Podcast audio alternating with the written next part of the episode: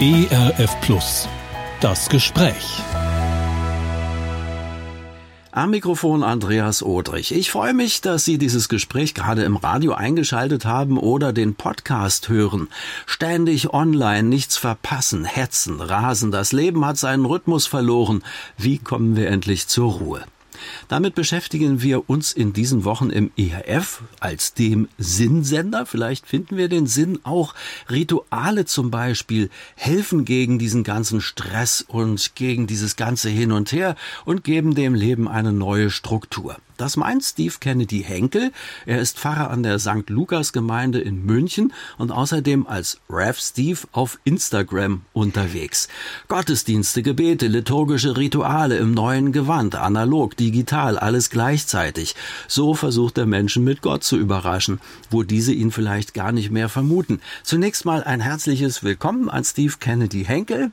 Vielen lieben Dank. Hallo, ich freue mich sehr, dass ich da sein kann. Genau, du sitzt in deiner Pfarrei in München beziehungsweise in mhm. der Pfarrerswohnung, wenn man so will. Äh, ich sitze in meinem Homeoffice-Studio und ja, da geht's doch schon los, lieber Steve. Ähm, ähm, mein Redaktionsalltag. Es kam natürlich alles gleichzeitig. Da ging was schief äh, mit der Software. Dann hat noch jemand angerufen und sich dringend gemeldet. Sag mal, kannst du nicht? Und wir müssten doch. Und hast du die Besprechung etwa vergessen? Die wir doch. Puh. So. Und jetzt bin ich ganz außer Atem. Nun mhm. habe ich den Fachmann. Na, erzähl mal, was kann ich denn da tun, um aus dieser Stressschleife rauszukommen? Äh, jetzt arbeitest du natürlich auch wieder mit mir, ne? Das ist auch wieder Arbeit. Aber ähm, ja. ich glaube, das, das, Wichtige ist, dass man, hast du schon gemacht, das heißt, du hast dir bewusst gemacht, ähm, dass du gerade in einer Stresssituation bist. Du hast dich dem nicht ergeben und hast gesagt, jetzt laufe ich mit, sondern äh, du hast festgestellt, boah, jetzt bin ich in der Situation, jetzt müsste ich mal durchatmen. Und das ist, glaube ich, schon das Aller, Allerwichtigste, weil meistens passiert es einem ja so, dass sowas so schleichend kommt und man dann in diesem Zirkel ist, in diesem Kreislauf und gar nicht aussteigen kann, wenn man gar nicht den Kopf dazu hat. Und ähm, das heißt, du hast schon mal den, den äh, besten Schritt dazu gemacht. Und dann ist die Frage, wie steigt man aus? Und da kann man einfach so, man kann so ein achtsam, so ein säkulares Achtsamkeitsritual machen. Ähm, man kann aber auch ein Gebet sprechen. Man kann eine Meditation machen. Man kann auf, wenn es dann der Fall sein sollte, auf ein Mittagsläuten von Kirchenglocken hören. Das sind alles Möglichkeiten, die man dann machen kann, um nochmal um noch rauszukommen. Es gibt dieses Zitat von Martin Luther, was ich ziemlich gut finde, der hat geschrieben, ähm, heute muss ich viel arbeiten, deshalb muss ich viel beten. Und eigentlich würde man ja, also die Logik, wenn man morgens aufsteht und man guckt in den Terminkalender und sagt, oh je, ähm, dann ist ja die Logik nicht, ach, da muss ich jetzt auch noch viel beten, sondern die Logik ist ja heute mal nicht und dann wieder, wenn ich Zeit habe. Ähm, aber ich glaube, dass das eine ganz, ganz große Stärke und eine ganz, ganz große Wahrheit hat von dem, was Luther gesagt hat. Nämlich dann diese, also gerade in solchen Tagen, sich solche Zeiten zu nehmen. Ja, ähm, genau, ich bleib mal gleich dabei. Da bin ich an anderer Stelle äh, kürzlich drüber gestolpert. Da ging es mehr so um Bewegungstraining und so weiter. Und das hat derjenige, der das eigentlich super macht, verkauft unter dem Motto, und dann muss ich mir Zeit für mich nehmen. Ähm, will heißen, als wäre alles, was sonst im Leben passiert, gar keine Zeit für mich. So. Mhm. Äh, und dann ist es auf einmal irgendwie was ganz Besonderes und was Exklusives. Ähm, wir kommen gleich auf dein Buch Rituale für Hipster und Heilige, das nämlich genau in diese ganze Situation, in die Hektik hineinspricht.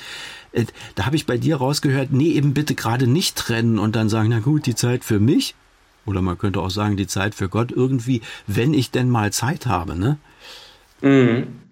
mhm. Also ich glaube, es ist, es ist immer beides. Ich finde, gute Rituale äh, führen einen einerseits aus dem Alltag raus und andererseits haben sie aber auch immer ganz viel mit dem Alltag zu tun, so dass es gar nicht so schwer ist, sie vielleicht auch da drin einzubauen. Und wenn es extrem schwer ist, ein Ritual, also sagen wir jetzt mal, ein Ritual ist eine Pilgerreise, das ist natürlich, also da nimmt man sich dann sechs Wochen Auszeit und fährt irgendwo hin. Das ist eine sehr hohe Hürde. Wenn ich aber jetzt eine Meditation morgens mit meiner äh, Tasse Kaffee mache, die ich sehr sowieso trinken würde. Und ähm, da muss ich vielleicht einfach nur nicht schon währenddessen E-Mails lesen, nicht schon währenddessen am Handy sein und schauen, dass die Kinder vielleicht noch nicht aufgestanden oder schon aus dem Haus sind. Ähm, und das ist vielleicht viel einfacher zu, also viel einfacher zu machen. Das wäre jetzt für mich ein Beispiel von einem Ritual, was ein, wenn ich da eine Meditation bei mache, aus dem Alltag rausführt und gleichzeitig aber, weil es die Tasse Kaffee ist, die ich sowieso trinken würde, eigentlich aus dem Alltag kommt. Und das wäre für mich, wäre beides also sozusagen richtig. Einerseits, dass ein Ritual einen darüber hinausführt, was man die ganze Zeit vom Kopf hat oder vor den Augen hat und andererseits aber aus dem rauskommt, was, was man eh den ganzen, was man eh macht. Wer dich auf Instagram so ein bisschen verfolgt, und das wäre wahrscheinlich ja in München auch so, wenn man dir begegnet oder selbst in der Wohnung, man sieht es ja, der Alltag ist da, gleichzeitig gibt's, ja, äh, schau dich um in deiner Wohnung, da hängt zum Beispiel eine Ikone, aber gleichzeitig steht daneben auch ein ganz normales, gemütliches Sofa oder da ist eben auch der Schreibtisch. Das erinnert mich so an den alten Scherz, darf man beim Beten Kaffee trinken? Nein, aber beim Kaffee trinken beten schon. Ich habe so den Eindruck, du versuchst versuchst, genau dieses beim Kaffee trinken, beten oder meinetwegen mhm. auch beim Stressen äh, wieder reinzuholen? Für mich ist da eben zum Beispiel das Gebet oder eine Meditation wirklich ein Ausstiegspunkt. Und der, wenn ich jetzt so sage, der Markt ist da, dann heißt es, es gibt total viele Leute, die säkulare Rituale äh, schon erfunden haben. Also das Ritual stand hier ganz lange unter so einem Verdacht. Ja, da stellt man hier den Kopf aus. Für Protestanten besonders schwierig. Ne? Ähm, ohne Kopf äh, geht es ja sowieso nicht. Ähm, man muss das ja alles bedenken.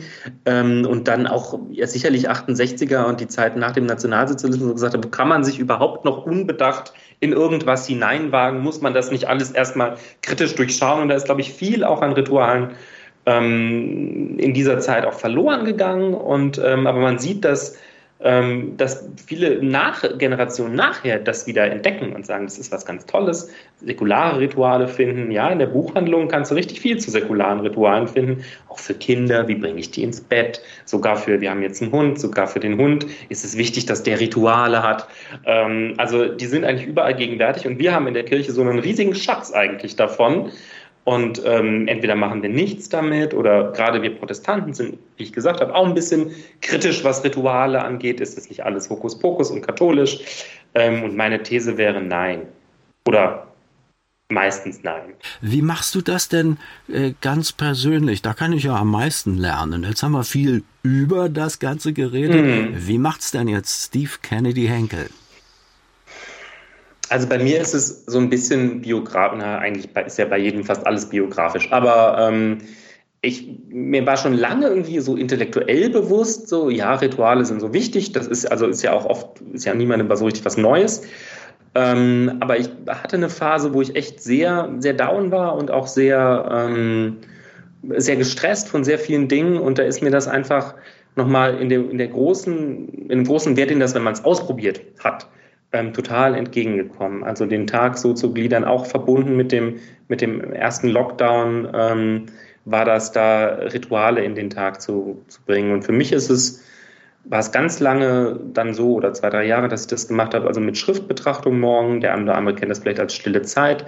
Ich habe es ein bisschen liturgischer noch, noch gemacht, weil ich Liturgie ganz schön finde. Ähm, also, also mit den Gebeten zum Kirchenjahr noch dazu.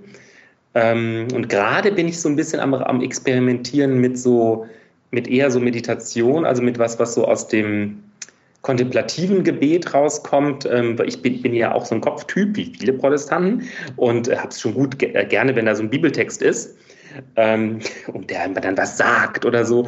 Und gerade versuche ich mich aber ein bisschen reinzufinden, in, in nicht äh, so ein bisschen aus dem Kopf rauszukommen und so eine stille Zeit ähm, einfach mit so einem ähm, ja, im, im Hinduismus wäre das wahrscheinlich ein Mantra, aber als christliche Meditation dann quasi mit so, so was Jesusgebet ähm, mäßiges. Und das ist ja gar nicht inhaltlich, sondern es ist ja einfach nur die äh, Wiederholung des Namens Jesu. Und das ist gerade so das, was ich für mich viel mache morgens.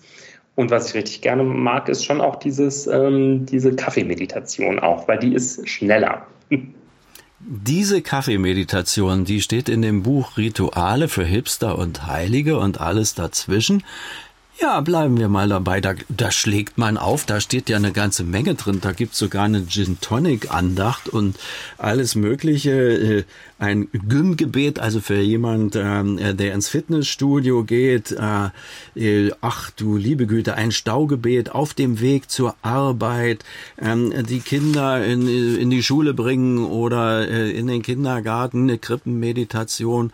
Ähm, ja, die war tatsächlich zu Weihnachten. Ich wollte gerade sagen, die geht nicht um die Kinderkrippe, sondern da geht es um die. Ja, da ging es dann wirklich äh, um, um wirklich um die Weihnachtskrippe, aber man sieht, das ist wirklich sehr, sehr vielfältig. Aber ja, was ist denn jetzt die, die Kaffeemeditation? Ist das sowas ähnliches wie die Kaffeekantate? Nee, wahrscheinlich nicht. Die Kaffeemeditation schaut so ein bisschen, schaut so ein bisschen da drauf, ähm, äh, also die, was man ja auch im Kontemplativen häufig findet, also in dieser Frömmigkeitsform, ist, dass man mit dem arbeitet, was irgendwie, was irgendwie so gerade vor einem ist, ob das jetzt eine Kerze ist oder, oder man die Augen zu hat oder vielleicht man hat so eine Gebetskette. Und wenn man den Kaffee vor sich hat, dann kann man ja mit dem Kaffee arbeiten. Und diese Meditation schaut so ein bisschen, ja, diese, ähm, diese Bohnen, die kommen jetzt irgendwie von ferne zu uns hier und so möchte ich, dass, äh, dass, dass Gott zu mir kommt an diesem Morgen. Und diese Bohnen, die sind nicht einfach so da, sondern die sind aufgebrochen und gemahlen.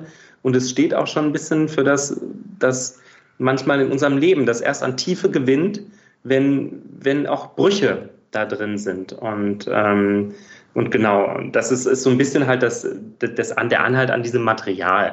Und ich finde es eigentlich eine ganz schöne, eine ganz schöne Meditation. Und ähm, genau, die endet eben mit dem Wunsch, dass, äh, dass äh, Gott über, über dir aufgehen soll wie die Sonne am Morgen.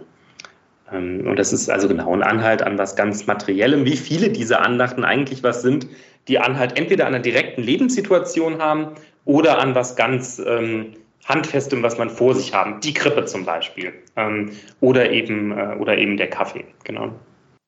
Ich bin gerade hängen geblieben äh, äh, im Blick auf das vielleicht etwas runzlige und rissige der Bohne. Also ich bin ja wirklich nicht ganz perfekt. Das fand ich irgendwie ganz schön habe zwar überlegt, ob ich mich jetzt mit einer Kaffeebohne identifiziere, aber das fand ich irgendwie, ja, ähm, es ist kein perfektes Menschenbild. Ne? Ich mhm. bin so ein bisschen verknittert, wie ich bin, wenn ich da diese Kaffeemeditation mache. Ja, gerade wenn du morgens aufstehst oder wenn man im Bad das Licht anmacht und dann denkt man ja auch manchmal so, oh je, bin das ich oder ist das jemand anders, der mir da entgegenschaut? Klar, also das, das zieht sich, glaube ich, schon auch durch das Buch durch dieses, das Menschenbild, was offen ist für Brüche. Ähm, deshalb war, war mir auch wichtig, ich meine, du hast jetzt erzählt, die Kaffeemeditation und irgendwie, wenn man ins Gym geht, ins Fitnessstudio oder, ähm, oder auch einziehen in eine neue Wohnung ist da auch drin, Segen.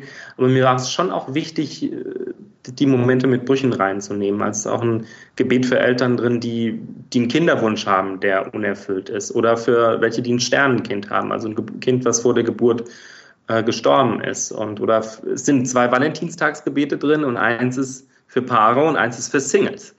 Ähm, und äh, also diese, diese Brüche, die möchte ich schon auch wahrnehmen und ich glaube, wir leben in so einer großen, in so einer krassen Perfektionsgesellschaft. Du hast Instagram schon genannt. Dieser, äh, also dieses Bildmedium oder überhaupt ganz viele Bilder, die um uns rum sind, müssen ja nur mit Plakatwerbung anfangen. Ähm, es wird überall Perfektion gelebt und manchmal ist es auch im Bekanntenkreis oder in der Gemeinde so. Man sieht so, ach, alle, bei allen geht's, geht's so gut und ähm, oder zumindest besser als mir und äh, da läuft's. Und wenn man ja mal das Gespräch mit jemandem bekommt, dann merkt man, hm, da läuft es vielleicht genauso wenig wie bei uns oder ist, ist gerade sogar vielleicht noch schwieriger, aber hätte ich vielleicht nicht gesehen. Und ähm, ich glaube, diese Perfektionskultur, die gibt es gesellschaftlich und die gibt es aber auch manchmal im christlichen Kontext. Ähm, wo wir, wo wir gerne so tun, als, als wären wir perfekter, als wir sind. Und da ist für mich, ich komme ja sehr aus dem Lutherischen raus, da ist äh, Perfektion nichts Menschliches. Ne? Also Gnade ist immer was, was von oben kommt, weil wir es brauchen. Und perfekt ist nur Gott. Und ähm, äh, jeder, der es anders versucht, ist eigentlich fast schon Sünde. ähm, und äh, auf diese Gnade fühle fühl ich mich selber immer angewiesen. Und deshalb war es mir wichtig, dass es auch ein Buch ist, was nicht Perfektion versucht zu leben, sondern eher einen Sinn fürs Stolpern hat. Ich bin da mit meinem Kaffeebohnengesicht dann eigentlich ganz gut aufgehoben, ähm, weil ich mich freue, wenn es nicht allzu glatt ist. Und du hast da äh, auf ganz natürliche Weise Gott ins Spiel gebracht. Jetzt ist bei dir irgendetwas umgefallen. Ein genau. Kreuz. nee, wirklich? Ja, ich hoffe, es ist kein, kein schlechtes Zeichen. Nein, äh, das glaube ich nicht, aber ich glaube, wir lassen auch das drin im, in der Radiosendung. Das kann beim Pfarrer schon mal passieren und wir lernen vielleicht daraus, es ist gar nicht schlimm. Da sind wir protestantisch genug, um das, äh, das nicht genau. zu überhöhen. Um nicht abergläubisch zu sein. Ja, genau, richtig, um nicht abergläubisch zu sein. Deshalb kommt jetzt auch noch äh, Gott ins Spiel. Wir haben ja die ganze Zeit eigentlich, äh, Steve, mehr darüber geredet, wie gehe ich als Mensch mit mir selber um und der ganzen Hektik und ja, und ich kann Rituale finden und das Gebet und äh, äh, Psalmen und so weiter. Ähm, äh, ja, das Ganze ist ja, wäre ja quasi unter Wert oder nur die halbe Miete verkauft, wenn wir sagen würden, dabei bleibt's. Gott spielt ja eigentlich bei diesen ganzen Dingen eine Hauptrolle. Mhm. Wie äh, wie kommt der denn jetzt so quasi in mein Leben rein? Ich denke jetzt wirklich auch mal an Leute, die sagen, also das kann ich mir nun so gar nicht vorstellen. Mhm. Äh, äh ja, muss ich da auf irgendeinen, na nennen wir es mal so, religiösen Schauer warten? Mm, also wenn der kommt, ist es ja toll. Ähm, aber jetzt leben viele Menschen vielleicht auch mit der Realität, dass er nicht so ständig kommt. Und das kommt auch so ein bisschen aus meinem Leben. Ich komme nicht aus so einer sehr religiös geprägten Familie. Ähm, und wir, die sind auch an Weihnachten nicht in die Kirche gegangen. Also mit meiner Großmutter, wenn ich da mal übernachtet habe, dann gab es schon ein Gebet vorm Schlafengehen, aber das war auch alles. Ähm, und dann wurde ich so zum Konfirmandenunterricht eingeladen. Meine Mutter hat gesagt, ja, wenn du Lust hast hinzugehen, dann ist gut und wenn nicht, dann machen wir trotzdem fest, wenn die anderen Konfirmationen haben.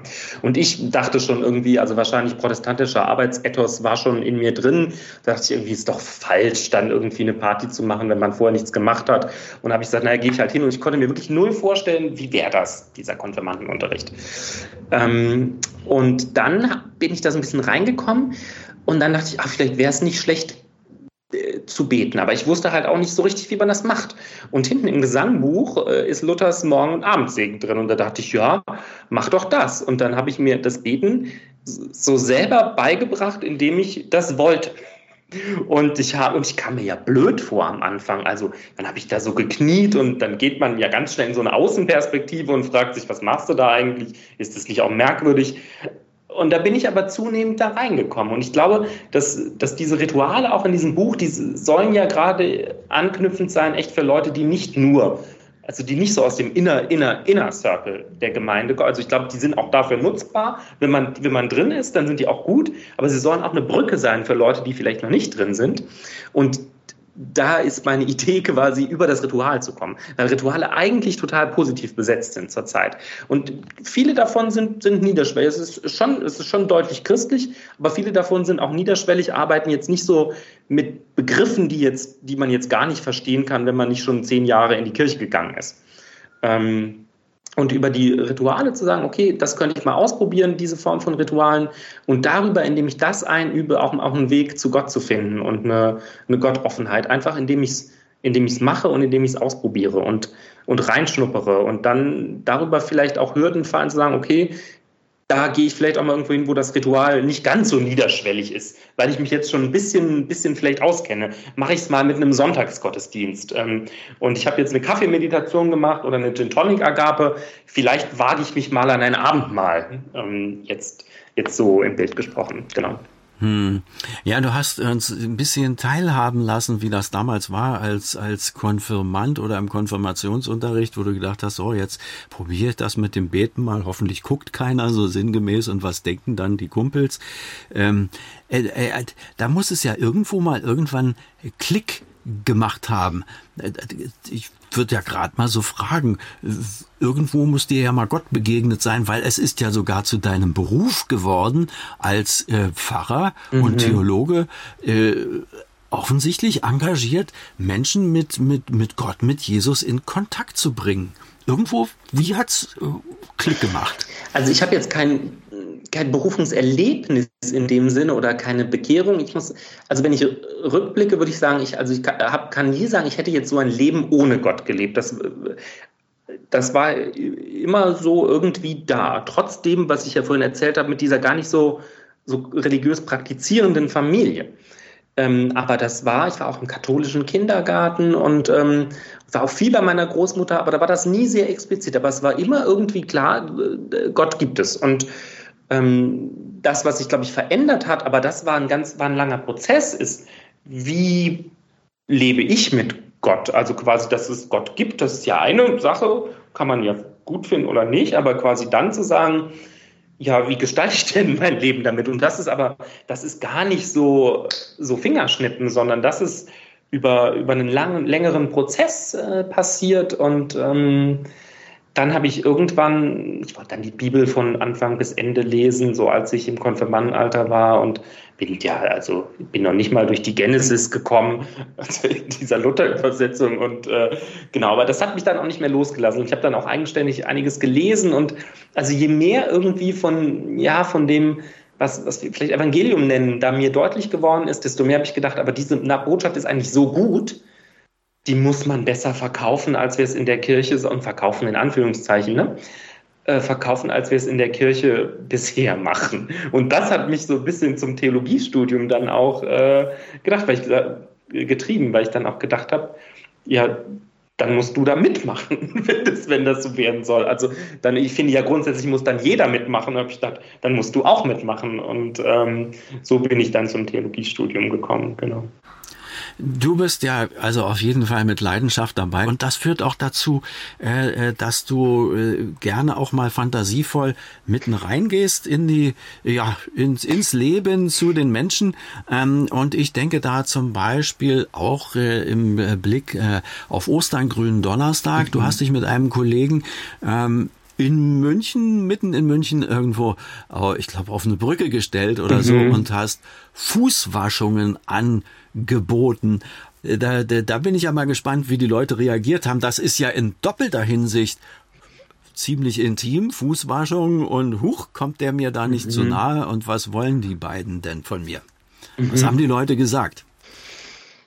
Es war ziemlich spontan. Es war, wir haben das eine Woche vorher erst entschieden. Es war Gründonnerstag äh, und unser Vikar hier, ähm, äh, ich habe das von Hamburgern gesehen, die das planen. Habe ich habe ich den gefragt, hast du Lust da mitzumachen? Und wir haben so eine Waschwanne äh, genommen und zwei Stühle und wir, die, die, die Brücke ist nicht so weit entfernt von der Kirche.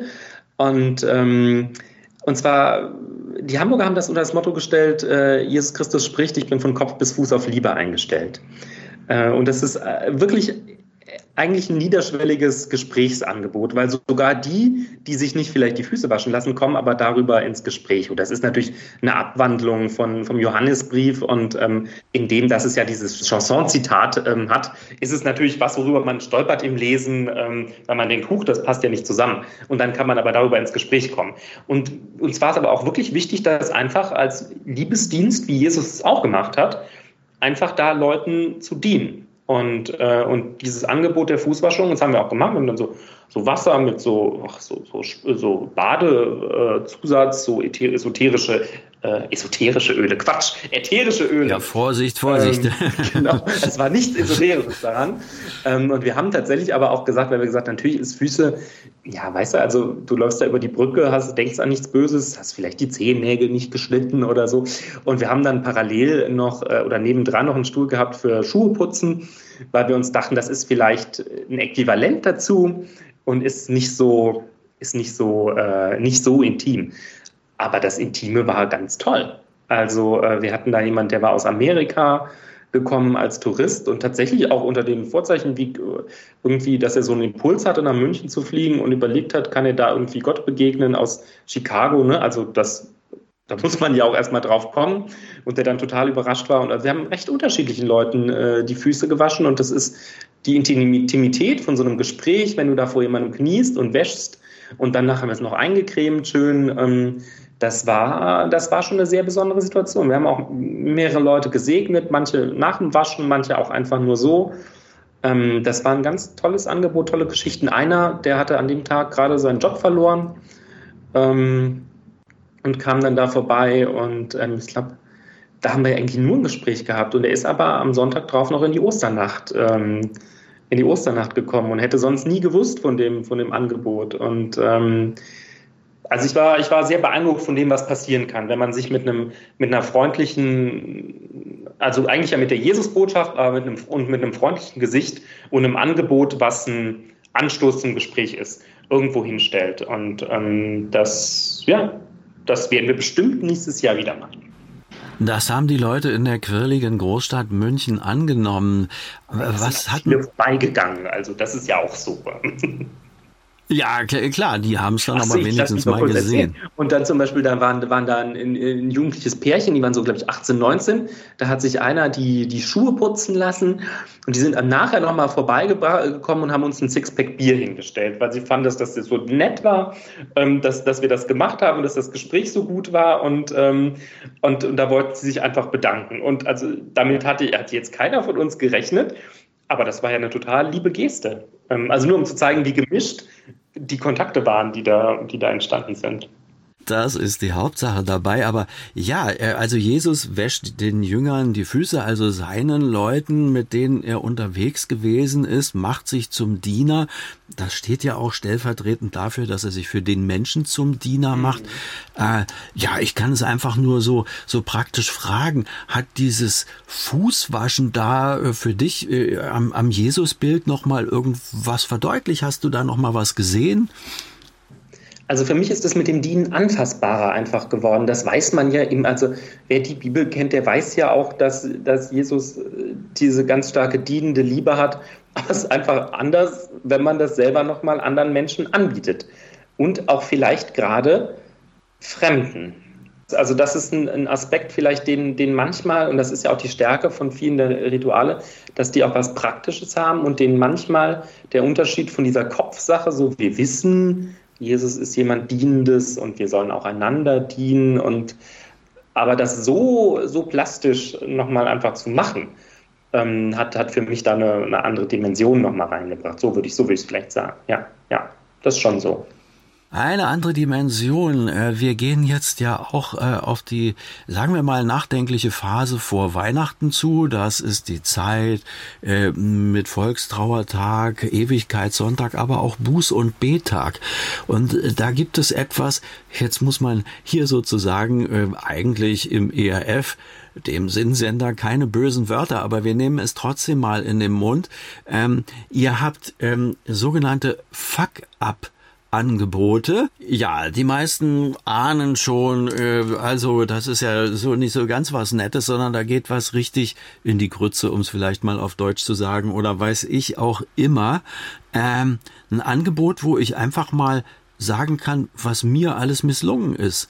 Na? Mhm. Oder erklär mal, wie macht ihr das? Ich habe es gesehen, in dem Fall natürlich auch auf Instagram, weil ich nicht persönlich da war, ähm, dass ihr das zum Beispiel im Rahmen äh, einer offenen Kirche angeboten hat. Da steht so ein Aufsteller vorne an der Tür, da kann man äh, für sich beten lassen, äh, da kann man meditieren, wie auch immer, und unter anderem steht Fuck up. Hm, wenn ich da hingehe, was blüht mir da? Also ähm, vielleicht grundsätzlich mal zu der Sache Fuck up ist ein englisches, englischer Ausdruck einfach für Mist bauen kann man, kann man sagen. Und das ist, ähm, ist vielleicht im kirchlichen Kontext ein bisschen verstörend, aber manchmal muss man mit Verstörung auch arbeiten, dass überhaupt Leute mit, einem, mit einer Irritation, eine Irritation auf, einen, auf eine Irritation hin ansprechen. Ähm, mir, ist das, mir ist das mit dem Fuck-up eingefallen im Kontext des, des Buß- und Betags. Es gibt in der, in der Gründerszene so von Startups, wo Leute so Firmen gründen, hat sich das so etabliert seit ein paar Jahren, dass dort Fuck-Up-Nights angeboten werden. Und die erzählen so ein bisschen, wie haben sie vielleicht schon mal irgendwie was versucht zu gründen und wie hat das nicht geklappt. Und das erzählen sie dann aber meistens aus einer Position raus, wo sie dann irgendwas anderes mal gemacht haben, was funktioniert hat. So als Ermutigung, ich habe aus meinem Scheitern was gelernt und das möchte ich euch mitgeben, was ich gelernt habe, dass ihr nicht auch vielleicht unbedingt so scheitern müsst. Und mir ist da aufgefallen, das hat ganz viele Parallelen zur alten Kirche, weil in der alten Kirche haben die Leute auch ihre Beichte vor der Gemeinde abgelegt. Ja, nicht vom Pfarrer, sondern vor der Gemeinde haben sie gesagt, was, was sind die, die Sünden, die sie begangen haben. Äh, und das hat natürlich was, also das hat was ganz Schamhaftes, aber ich glaube, das hat auch was dafür, dass Leute gesehen haben, okay, wir haben ja über Perfektion heute schon gesprochen vorhin. Ähm, es ist die Frau neben mir, die ist gar nicht so perfekt, wie sie immer, wie sie immer da in der Bank sitzt äh, oder wie sie immer rüberkommt, sondern die hat auch Brüche in ihrem Leben, auch Stolpersteine, auch Probleme, sind vielleicht andere als meine. Ähm, aber, aber die hat auch Sachen, die sie mit sich rumträgt. Ähm, und es gibt, es gibt so ein, es gibt so ein Zitat, ich weiß gar nicht mehr, wie es genau heißt, äh, sei, sei freundlich äh, zur Welt, du weißt nicht, was, was jeder gerade mit sich rumträgt. Äh, und, und das, das ist, glaube ich, eine ganz, ganz wichtig für, für, den, wie, wie, für das, wie wir Fuck-Up Nights oder diese, dieses Angebot äh, definieren wollen, nämlich als einfach nochmal Anti-Perfektionssache. Damit, äh, damit so geschwisterlich umzugehen und nicht überall Mauern zu bauen und schöne Fassaden, sondern die Türen aufzumachen und sagen, ja, in meinem Wohnzimmer sieht es gerade nicht so gut aus. Übrigens auch, weil der Hund jetzt da ist, aber ähm, in meinem Wohnzimmer sieht es nicht gerade nicht so gut aus. Ähm, wollen wir nicht zusammen irgendwie mal, also wollen wir nicht mal teilen? Wie ist das bei euch? Also wirklich, weil diese, dieser Perfektionskult, der ist gottlos. Und ähm, da, das ist eine Form von Nächstenliebe, das auch abzubauen und dann auch von der Gnade zu sprechen. Und deshalb planen wir tatsächlich so eine Fuck-Up-Night, wo Leute sowas erzählen können, auch mit ihrer Gottgeschichte, also schon auch mit ihrer Lebensgeschichte, aber auch mit ihrer Gottgeschichte. Und das Angebot, was du gerade gesprochen hast, ist diese Fuck-Up-Wall, die hat unser Vikar aufgebaut, die haben wir in der Kirche. Da können Leute bekennen, wo habe ich Mist gebaut. Und diese Wand ist voll. Und da ist, da sind wirklich, äh, wirklich Sachen, dass ich mir zu wenig Zeit für meine Familie nehme, bis hin zu, dass ich, ähm, dass ich Gott nicht in meinem Leben hatte, bis hin zu, dass ich meine Schwester immer ärgere. Und da erkennt man ja an diesen Antworten, was für unterschiedliche Leute das ausfüllen und in was für unterschiedlichen Leuten das Resonanz hat. Und das finde ich, also das ist ein ganz starkes, war nicht meine Idee, war die Vika, aber ich finde es ein ganz starkes Angebot, was, äh, die ist immer voll, diese, diese Wand. Ähm, und wenn man die mal liest, dann hat das, entzaubert das auch Perfektion. Und man denkt so, oh, das geht mir auch so. Hm, da müsste ich vielleicht nochmal was machen. Ähm, aber auch, oh, das geht anderen auch so wie entlastend.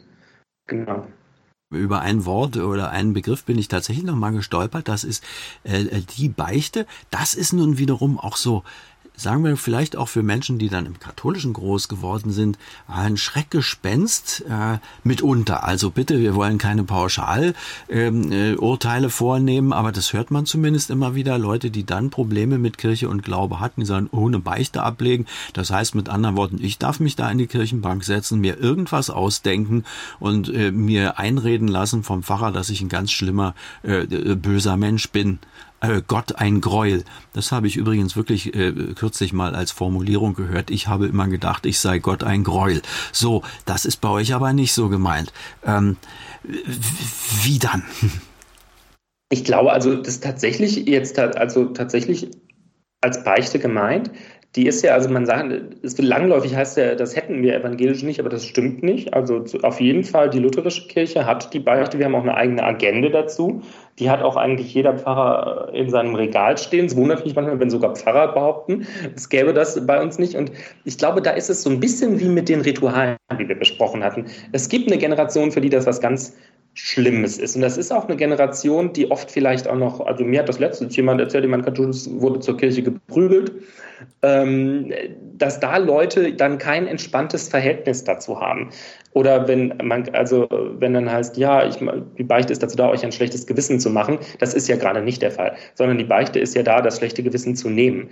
Und ich würde das so sagen, dass, dass Leute, die ein schlechtes Gewissen umtreibt, dass für die die Beichte genau das Richtige ist. Ich hatte auch schon Beichten und das ist, das ist wirklich was, was Wunderschönes, wie Leute dann frei werden, auch, äh, auch von was durch diesen, durch diesen Zuspruch. Aber nämlich genau aus dieser Distanz raus, dass man nicht schon von Anfang an gezwungen wurde, sich was auszudenken. Ich weiß noch, Freunde von mir in der Schule, die haben ja auch gesagt bekommen, jetzt muss er vor der Kommunion, er musste zur Beichte und da haben sich alle was ausgedacht, was sie dann erzählen können. Das ist ja nicht Sinn der Sache. Aber Leute, die, das, die diese Erfahrung, glaube ich, gar nicht haben, was ja oft im Evangelischen dann so ist, ähm, die haben, glaube ich, eine, eine, Neugier und sowas drauf. Die, die können sich auch vorstellen, dass das was Entlastendes äh, hat. Und ich, ist auch meine Erfahrung, nicht um den Leuten ein schlechtes Gewissen zu machen, sondern eigentlich ist eine Beichte ja eine Befreiung von einem schlechten Gewissen, was ich ohnehin habe. Also im Grunde genommen, da ist es ja vom Kirchenjahr her sehr schön angelegt. Es, es geht mit der Beichte und, und im äh, Zuspruch geht das Kirchenjahr quasi zu Ende, weil dann die Adventszeit kommt und in die kann ich dann, wenn man so will, aufgeräumt hineingehen. Rev Steve, Mr. Rituale, jetzt sagen wir doch mal, wie könnte ich denn äh, äh, äh, die Adventszeit oder wie machst du es denn? Was hast du da für eine Idee? Wie kann ich die gestalten abseits von dem ganzen äh, Kaufhausgeklingel, hm, was in diesem Jahr möglicherweise eingeschränkter ist? Aber ja, wenn ich hier in dem Ritualebuch da fällt mir schon alles runter. Also auch bei uns äh, oder bei mir fällt mir ab und zu was runter. Klar, da ist natürlich auch alles, was zu, zu, zu Weihnachten äh, und drumherum gehört, ist ja auch dabei. Wie würdest du es machen? Ähm, für mich als Großstadt und Arbeitshektiker, wie ich es am Anfang beschrieben habe. Advent. Ohne Stress bitte. Ja, also Stress macht man sich ja immer selber. Danke. Da äh, wäre es, glaube ich, schon wichtig, sich, sich vorher zu überlegen, vielleicht auch vorm Advent, was könnte mir Stress machen, was macht mir jedes Jahr Stress und wie möchte ich das dieses Jahr anders machen. Jetzt mal als ganz säkulare Herangehensweise ist das, glaube ich, total hilfreich. Wenn ich weiß, jedes Jahr macht mir Stress XY, kann ich mich ja fragen, brauchst du das überhaupt oder brauchst du das so, wie es bisher ist? Und wenn ja, wie kann ich es machen, dass es äh, dass es nicht so stressig ist. Weihnachtseinkäufe zum Beispiel oder so. Ich bin jetzt auch niemand, der seine Sachen schon im Oktober hat. Ähm, ich bin da auch eher von der späteren Sorte, aber es macht mir auch meistens nicht viel Stress. Äh, das ist, mir machen andere Sachen Stress. Äh, wie kann man das sonst machen? Ich zum Beispiel liebe das, wenn es schön ist. Und ähm, deshalb ist mir immer wichtig, einen großen, wir haben auch einen großen Esstisch, deshalb geht es ganz gut, einen großen Adventskranz zu haben. Aber im Prinzip reicht ja schon eine irgendwie Kerze, die man sich schön macht und an einem Ort, wo man sagt, da kann ich mir besondere Momente für nehmen. In dem Buch zum Beispiel sind zu jedem Wochenspruch, zu jeder Woche im Advent eine Andacht oder eigentlich eine kurz, kurze Meditation. Die sind gar nicht mal so lang drin, aber oft ist, äh, da ist eine Frage immer dabei, die man über die Woche mitnehmen kann das ist, glaube ich, auch was, um zu sagen, Advent ist nicht nur das, diese schreckliche Musik auf den Weihnachtsmärkten, sondern, äh, sondern führt auch mich in eine Tiefe rein. Und wenn ich mir Zeit nehme für diese Tiefe, dann habe ich nicht so viele Dinge, die mich, oder dann scheinen mir die Dinge an der Oberfläche, die da um Aufmerksamkeit kämpfen, vielleicht als nicht mehr gar so, so relevant. Ähm, das ist, glaube ich, was, womit man gut arbeiten kann, sich das dann aber auch jede Woche die Zeit zu nehmen. Bei seinem Adventskranz, bewusst mit dem Anzünden von der Adventskranskerze verbinden. Jetzt gehen wir in eine neue Woche. Ähm, jetzt nehme nehm ich, nehm ich das mit äh, und dann, genau, dann kann man sich natürlich wie, wie nach Bedarf mehr Ruhepole schaffen. Ne? Im Buch ist auch eine Teemeditation drin, man kann aber, es gibt wie natürlich viele Konzerte oder Gottesdienste zur, zur Adventszeit, die man bewusst sich suchen kann. Was ich bei den Katholiken sehr schön finde, die haben so Rogate ähm, Messen, die sind oft entweder sehr früh morgens oder sehr spät oder spät abends, wenn es dunkel ist, auf jeden Fall. Die sind nur mit Kerzenlicht und das ist was ganz, was, wo ich ganz toll runterkomme. Da wird auch nicht so viel ge geredet und ich, diese Adventslieder gesungen, die ich sehr toll finde. Also da geht es wirklich von, kann man zu Hause alles machen und für sich, bis hin zu kann man mit anderen Leuten machen. Gibt es, glaube ich, ganz viele Wege. Aber was wichtig ist, glaube ich, wenn man da durchgehen möchte, sich sich das vorher zu überlegen, was möchte ich machen, damit die Zeit gut wird. Und sich auch da dann nicht zu überfordern, dass es nicht so ein Frömmigkeitsstress wird. Das kann man ja auch, wenn man sagt, ich möchte jeden Tag, weiß nicht, ich möchte am Ende der Adventszeit das Lukas-Evangelium gelesen haben. Es hat 24 Kapitel, das könnte sogar hinkommen. Aber ob man sich da das Leben entstresst, da kann ich glaube, man kann gut dafür sorgen, dass es entstresst ist dadurch. Aber Ambition kann einen dann auch wieder in Stress bringen. Ja, keine Ambitionen oder keinen falschen Stress. Denn Stress mit Stress bekämpfen, ja, das geht überhaupt nicht. Sind wir so gewöhnt, weil wir in diesen machbar, also, also in diesen Arbeitslogiken ganz oft so tief drin denken, ähm, dass das ganz schnell passiert. Äh, dann in dem Freizeitverhalten oder in dem Ausstiegsverhalten auch wieder so perfektionistisch zu sein. Ja, und dann habe ich halt mal eine Woche oder habe ich mal einen Tag das nicht gemacht. Ja, auch okay, mache ich am nächsten Tag. Gnädig, Gnade heißt auch gnädig mit sich selber sein. Der Doppelpunkt ist gesetzt von oben. Ne? Ja, genau, weil Gott mein verknautschtes und verkratztes Kaffeebohnengesicht anschaut und mir die Füße wäscht. All das habe ich gelernt, genau. Ich habe übrigens noch einen Tipp, wie man äh, sich eine gewisse Zeit vom Stress fernhalten kann, mit interessanten Menschen unterhalten. Das haben wir jetzt getan eine Dreiviertelstunde lang. Ich sage herzliches Dankeschön an Steve Kennedy Henkel, Großstadtpfarrer in München und auf Instagram zu finden als Rev Steve. Ja, genau. Du hast ein Buch geschrieben, Rituale für Hipster und Heilige und alles dazwischen kann man bei uns im ERF-Shop beziehen. Ja, und äh, ich persönlich hab jetzt gerade eben mal so ungefähr eine Dreiviertelstunde Inspirierendes gehört. Dafür ganz lieben Dank nach München und allen, die uns zugehört haben, ebenfalls ein schönes Dankeschön fürs Zuhören. Bleiben Sie, bleibt ihr stressfrei. Mein Name ist Andreas Odrich. Und ja, ganz wichtig auch, bleiben Sie geistreich. Das Gespräch. Mehr auf erfplus.de oder im Digitalradio DAB+. Hören Sie ERF Plus. Gutes im Radio.